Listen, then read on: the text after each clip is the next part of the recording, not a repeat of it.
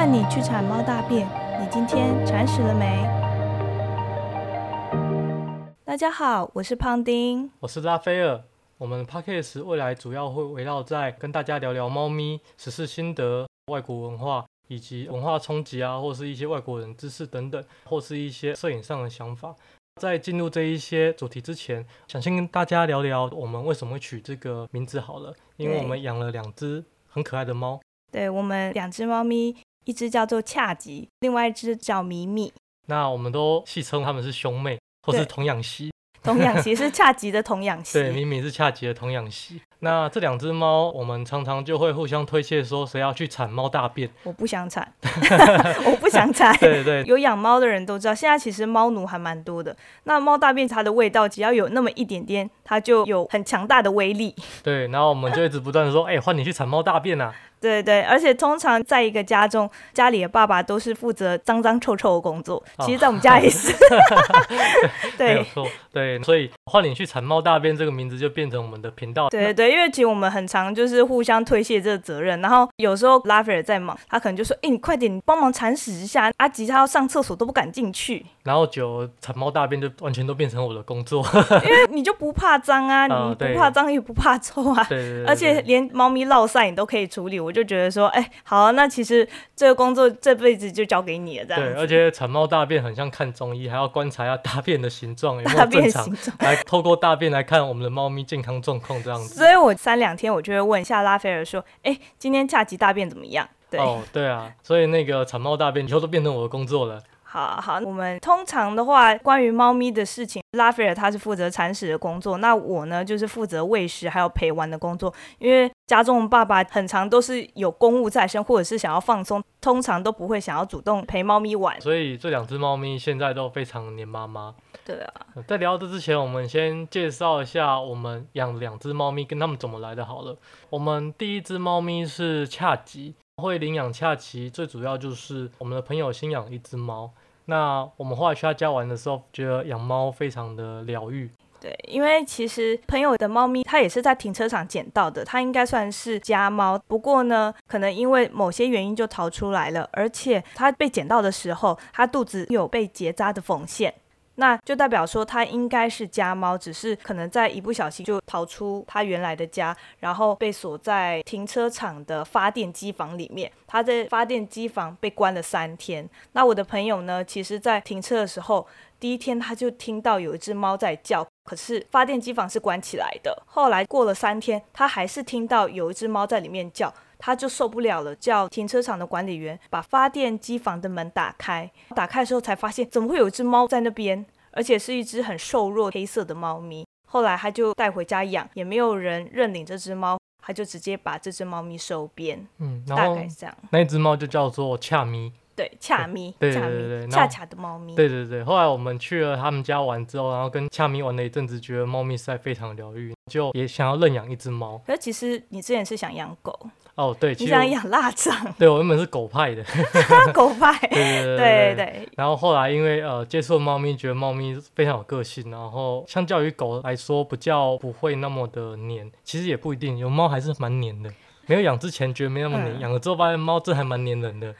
之前都会听说猫咪不理人，不过后来我觉得并不是这一回事。猫其实是有特殊能力，是它可以控制人类，就是让人类会不自觉的对它放电啊，或者是主动想要陪它玩啊，想要缠着它吸猫啊。这没给的你不能要。对，那后来因为这样子，我们就开始进行认养猫咪的旅程。那这个过程中，我们找了很多爱妈接触猫咪。那一开始我们没有养猫，所以也不知道说养猫要注意什么。在认养的过程中，我们发现到养猫需要一个很大的空间，让它自由奔跑。那在这空间里面，不能有很多小杂物。那例如说，呃，线啊，或是一些小。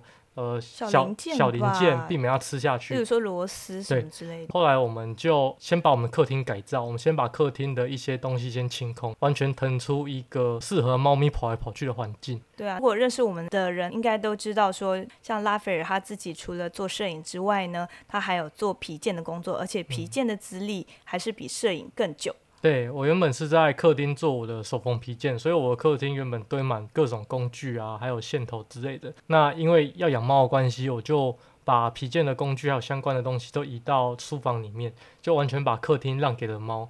后来我们在选择猫咪的时候，因为我其实自己本身是还蛮坚持以领养代替购买这件事情，因为我认为生命不该是用金钱去衡量的，这是一件很理想性的事情。我自己是觉得，我们有机会跟有能力去养一只猫咪，那我们必须要负责它的整个生命旅程。与其购买一个大家抢着要的品种猫，那我觉得把机会让给相较于弱势的猫咪，我觉得这个会更恰当一点点，因为。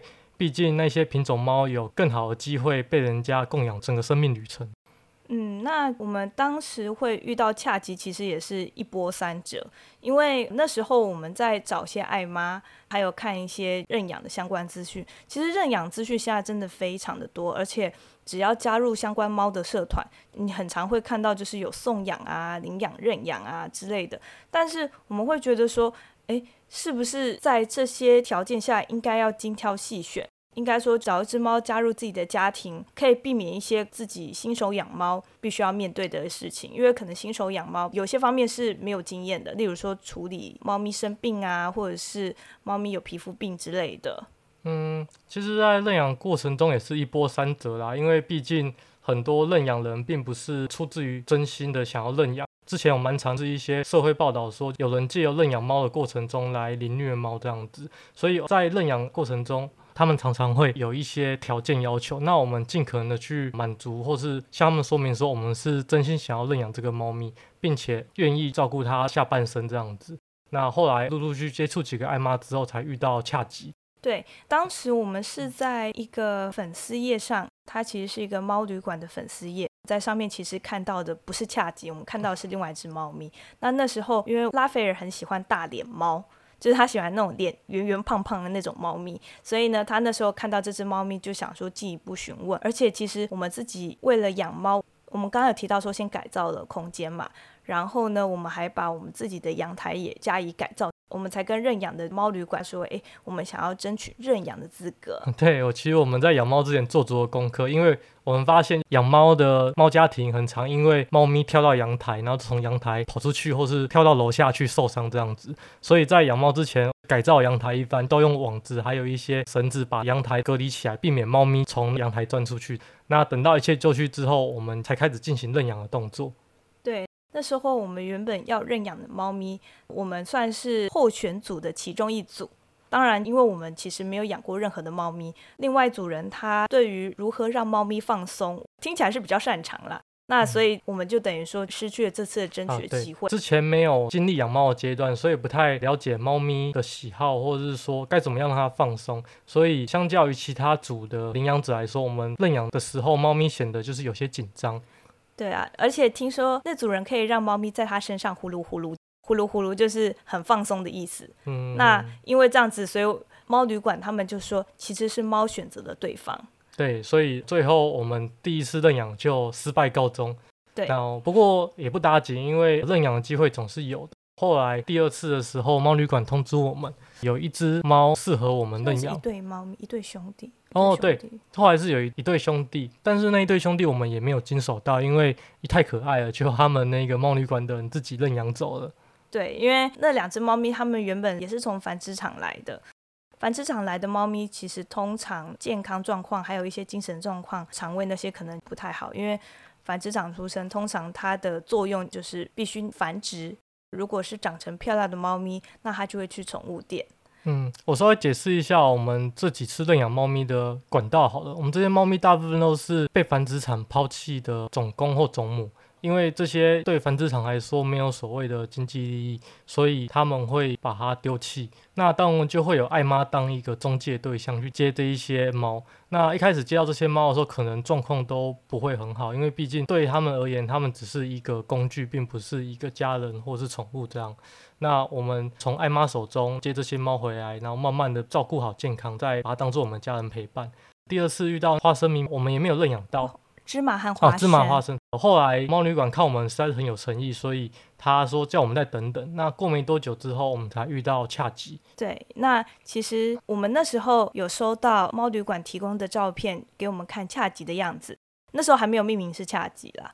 那那时候我们收到照片，其实它就是一只白白小小的猫。其实我们那时候对这张照片没有什么感觉，我们只是觉得说赶快有猫就好了，就是不要再挑了，赶快有猫就好。我不想要再度被拒绝了。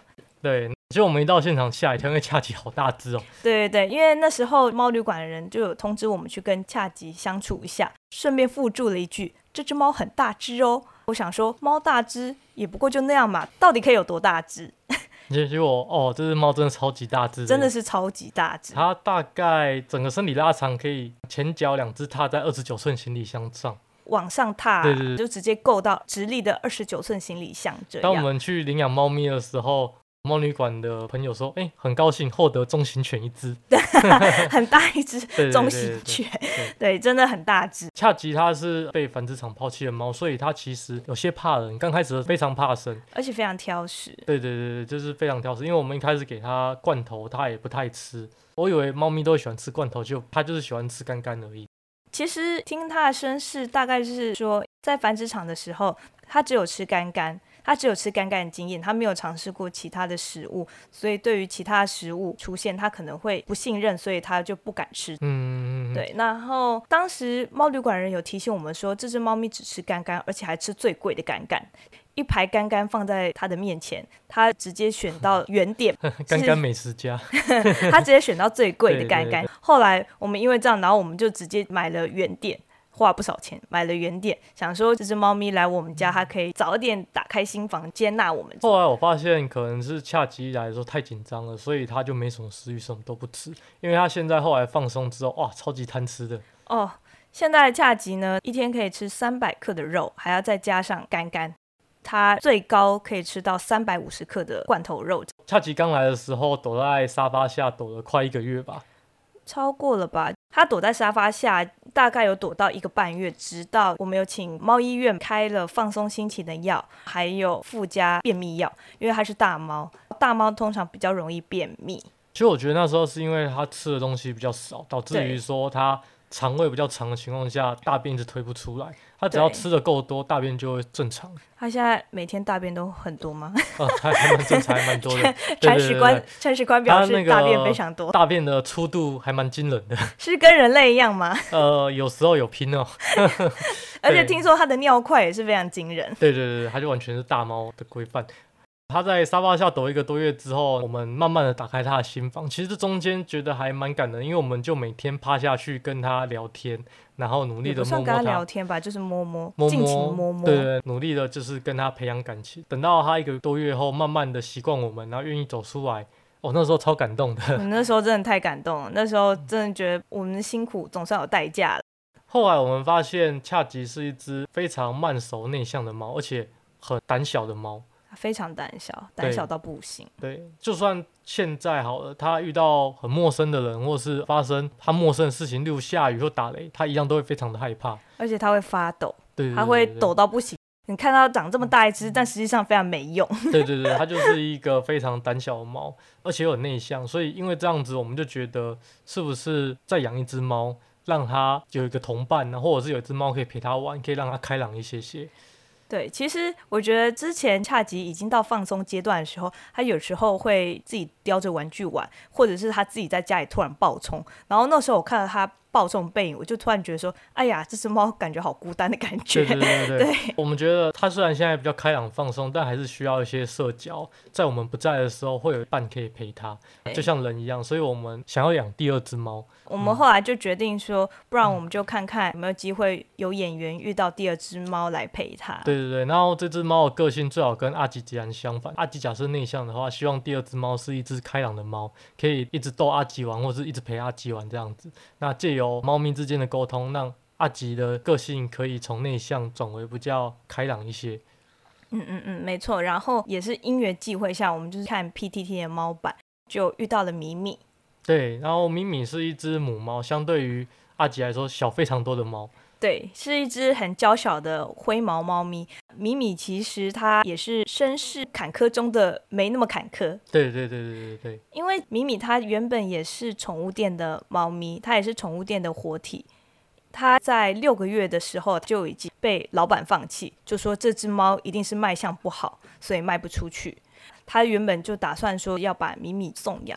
后来我有问朋友说，准备要把它卖回繁殖场的其实不是米米，是米米的另外一个同伴，叫美美。美美，对，美美是一只美短。OK，那其实是美美跟米米他们都卖不出去。在那间宠物店，它有一个宠物美容师，他听到老板娘说，他打算用很便宜的价格把米米卖掉。那个宠物美容师，他可以为了宠物倾家荡产，为猫咪做很多，他把自己定位在拯救生命的立场去看待这些生命。嗯嗯。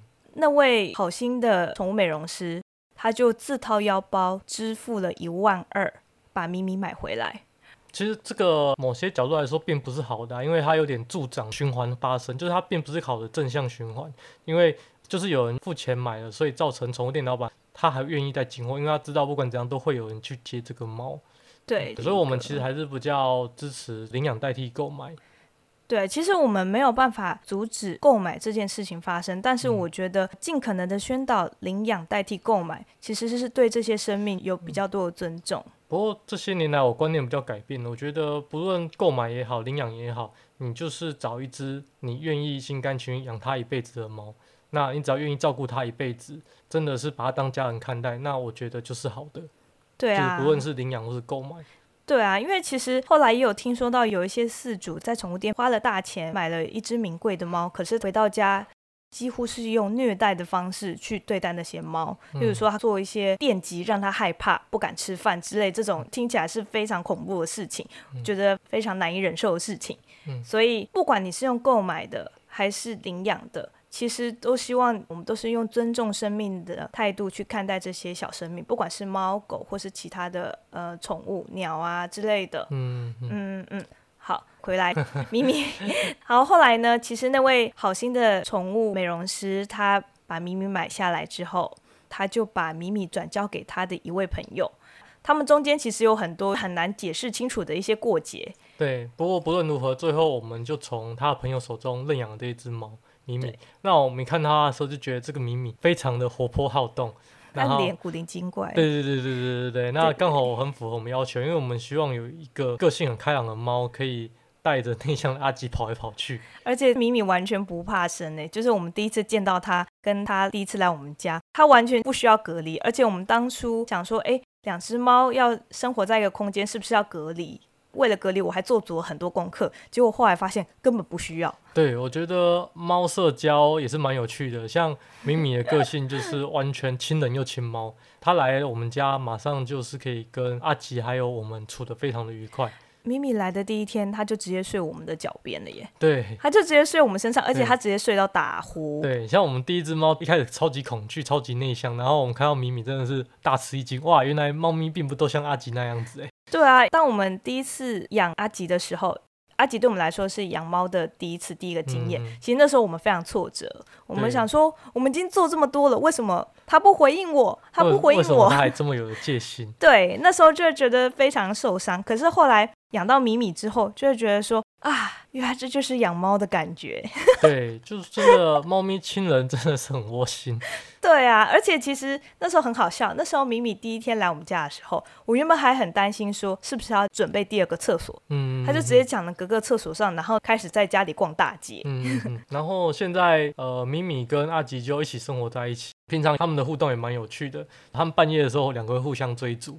但猫咪的社交就是这样。我觉得最好笑的是，在我们第一个晚上，那时候米米刚来，米米还会对哥哥哈气，因为米米看到比他大猫，他可能会觉得很害怕。可是阿吉那时候试着就是一直对他叫，好像在跟他聊天，说：“哎，你不要怕，赶快跟我玩。”那米米就一直哎哎，就是一直边哈气，然后边逃走。然后他们两个就是猫沟通了快十分钟吧，后来米米才跑上来睡觉。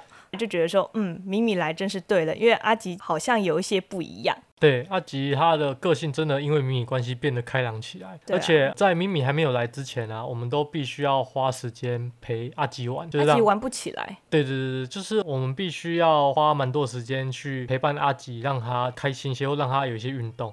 但自从咪咪来了之后，有点开自动模式一样，因 为两只猫就会互相的追逐，互相的打闹。对啊，他们互相追逐超好笑，就是它会在我们家的长廊不断的来回冲刺，然后我突然觉得非常的省力，因为我不需要像个笨蛋一样一直挥着逗猫棒，然后阿吉一直冷眼看着你说：“猫猫你在干嘛？”这样子。听说养猫好像越养越多只哎。啊，我我不想听这件事情，但铲屎是你，所以你可以接受，我就 我就可以。对，就是阿吉、咪咪日常，不过还是有一些小区分啊。例如说，阿吉来的时候是三岁，咪咪来的时候是不到还不到一岁，那时候来是八个月，八个月嘛。那是小猫，因为咪咪刚来之后八个月，所以我们还可以对它的饮食做一些控制，例如去规划说，希望让咪咪以生食为主。尤其是他在这么小的时候，让他尝试吃生食。假设吃习惯了，那他就比较有机会一直吃生食下去。对对对。因为我们觉得吃生食对猫来说是比较接近天然的状况，那相对猫也会比较健康。吃生食的好处，其实大家可以 Google 一下网络上。当然，其实很多人都会说猫真的很难喂，不是说想喂生食就喂生食。不过这个可能看猫咪啦，习惯或怎么样的，从小养成还是好的。而且现在米米啊，它如果吃阿吉的肉肉吃太多，它就会吐。嗯，阿吉我们已经从干干慢慢喂喂到可以吃罐罐了。对啊，它现在可以吃主食罐吗？它其实不吃肉泥状的东西，它是吃肉丝。那是副食罐还是主食？那里算是另外一种主食罐，就是我特别去买有肉条状的。对，它是肉条。阿吉就吃重咸啊。对啦，那个口味不能太清淡，他受不了。然后米米是呃吃很清淡，太重咸他受不了，肠胃受不了。对，因为他从小饮食就已经被定型。所以阿吉跟米米在养的时候，其实我们有花一点心思分开喂食。我们会让阿吉吃他的干干或是主食罐。然后再把米米隔离，喂它生食，希望可以努力的让米米都保持在吃生食的状况。对，没错，因为我真的觉得让猫吃生食，身边有蛮多朋友的例子，他们都觉得是非常辛苦。重点是生食不能放室外超过二十分钟，就会生细菌。对对，现在米米长大了，现在米米也越来越难喂，所以应该说我们现在也遇到这样问题，也在努力中。不过我是觉得，假设是新手养猫的话。可以试着先让猫咪从小先吃生食，再吃主食罐，再吃副食罐到干干这个过程，因为这个是从清淡到口味比较重的一个过程。那假设一开始就让它吃干干的话，你的选择可能就少很多，因为它可能就不喜欢吃罐罐，它就回不去。对对对，因为干干对猫咪来说有点像咸酥鸡，又咸又油。咸酥鸡。对对，假如让猫咪吃习惯干干，那它可能就没办法吃主食罐。对啊。对，而且它有可能就是下巴还会长粉刺。对对，而且会长粉刺。而且吃干干很容易缺水，假如猫咪又不爱喝水，对，会是很麻烦的一件事情。所以假设你是新手，从小猫咪开始养的话，蛮建议先让它试试。呃，生食，生食只要不行的话，再试试口味比较清淡的主食罐，依序的把口味加重，这样子，不要一口气就给他吃最重口味的。反正现在他们两个每天过着幸福快乐的生活，但是吃饭是要分开这样。对对对对，好，我们今天跟大家分享两只猫的 一些事情。对，我解释一下为什么叫做换你去铲猫大便。对对对，那我们下一集打算跟大家聊什么？下一集我们我先想要聊聊一些外国文化的部分，因为其实我们是职业摄影师，那因为疫情关系，所以我们最近在家时间就变多了。我们就想说来讲一些我们之前在拍摄上有遇到一些蛮有趣的事情，因为我们一年到头还蛮常旅行的，那我们旅行其实是蛮深度的旅行，就是我们会跟当地人生活一段时间这样子，所以我们会发现有一些文化不一样的地方，或是一些外国人知识。我想说，我们也可以跟大家分享一些我们遇到的一些有趣的事情。对，没错。那如果你喜欢我们的轻松聊主题，或者是你们有不同的想法，也欢迎来我们换你去铲猫大便的粉丝团，还有 IG 可以跟我们交流。我们期待下次跟大家再碰面，期待下次跟大家再分享我们的一些轻松聊的主题。好的，那就先这样子喽。大家拜拜，拜拜。